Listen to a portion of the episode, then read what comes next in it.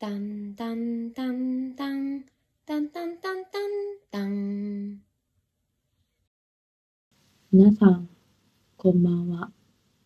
わなべのラジオのお時間です。最近寒くなってきたので、お鍋が食べたい。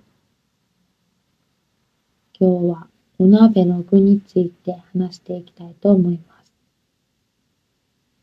皆さんは鍋の中で一番何が好きですか？私は海鮮鍋がすごい好きで、特にタラ鍋とかあんこう鍋が好きです。タラは白子がめっちゃ好きで、焼いても鍋に入れても美味しいし、あ、牡蠣もいいですね。牡蠣鍋も好きやな。あと、ホルモン。ホルモン鍋も好きですね。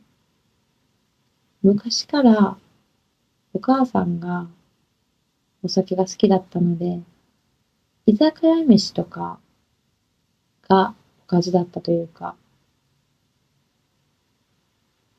だから居酒屋のご飯めっちゃ好きなんですけど、珍味とかも好きで。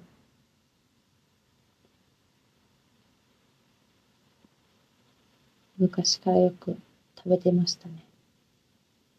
あと何が好きやろうな。火鍋とかも美味しいですよね。鍋の麺、ラーメンとかうどん入れると思うんですけど、麺の中やったらマロニーが一番好きかも。最近、マロニーに乾燥してないものがあるっていうことを初めて知って、こんにゃくの袋みたいに入ってて、乾燥のマロニーより弾力がある。乾燥のマロニーはマロニーで、歯ごたえっていうのかながあって美味しいんですけど、こんにゃくの袋に入ってるみたいなマロニーもすごい美味しくて、おすすめですね。あと、鍋の具材で最近欠かせないもの。昔は苦手だったんですけど、菊菜がめっちゃ好きで、菊菜やったら豚やな。豚と菊菜一緒に食べる。こっちの人は、香川ね。香川の人は春菊っていう人が多いから。菊菜と春菊ってなんで言い方違うんやろうって、ちょっと調べてみます。調べました。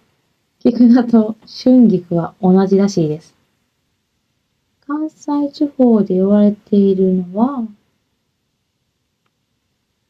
あ、ええー、同じ野菜やけど、見た目や出荷方法に違いがあるみたい。へえー。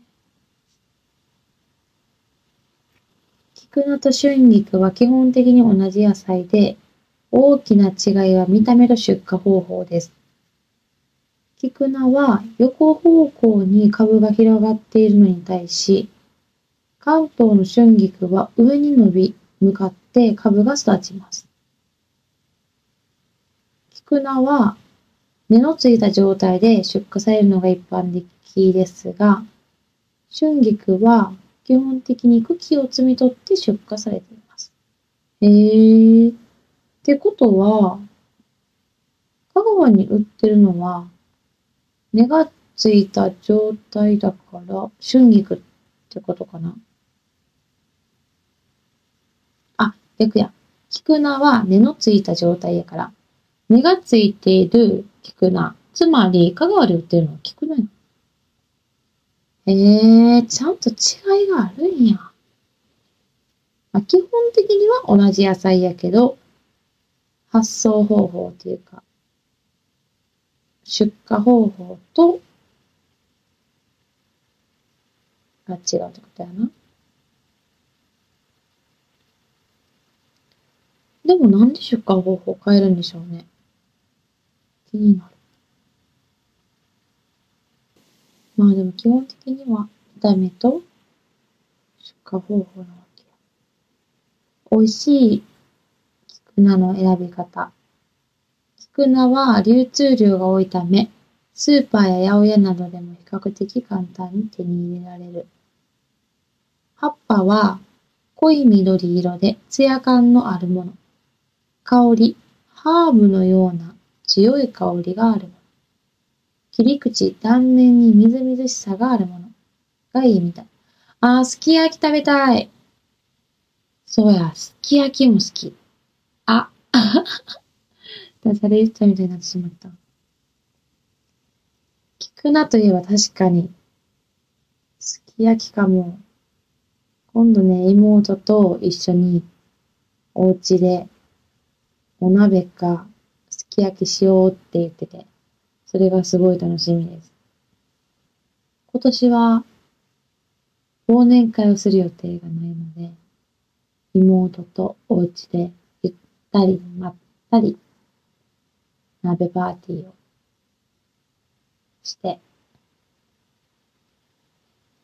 今年の一年を振り返りながら、年末は京都に行って、同期と年越し。年明けはまだ決まってないけど、妹と会ったり、ちょっとブラーっとして帰ってこようかなって思ってます。次の回では1年間を振り返るラジオにしようかな。この1年ほんと振り返ったら、めちゃくちゃいろんなことがあって、仕事も変わったし、生活環境も変わったし、いろんな失敗も楽しいこともあったなーって、ふと考えてたんですけど、そのことについて、来週か再来週か年越すまでに振り返りたいと思います。では、そろそろお時間になりましたので、終わっていきたいと思います。今日もラジオを聴いていただき、ありがとうございました。また次回のラジオでお会いしましょう。バイバーイ。タンタンタンタンタンタンタタン。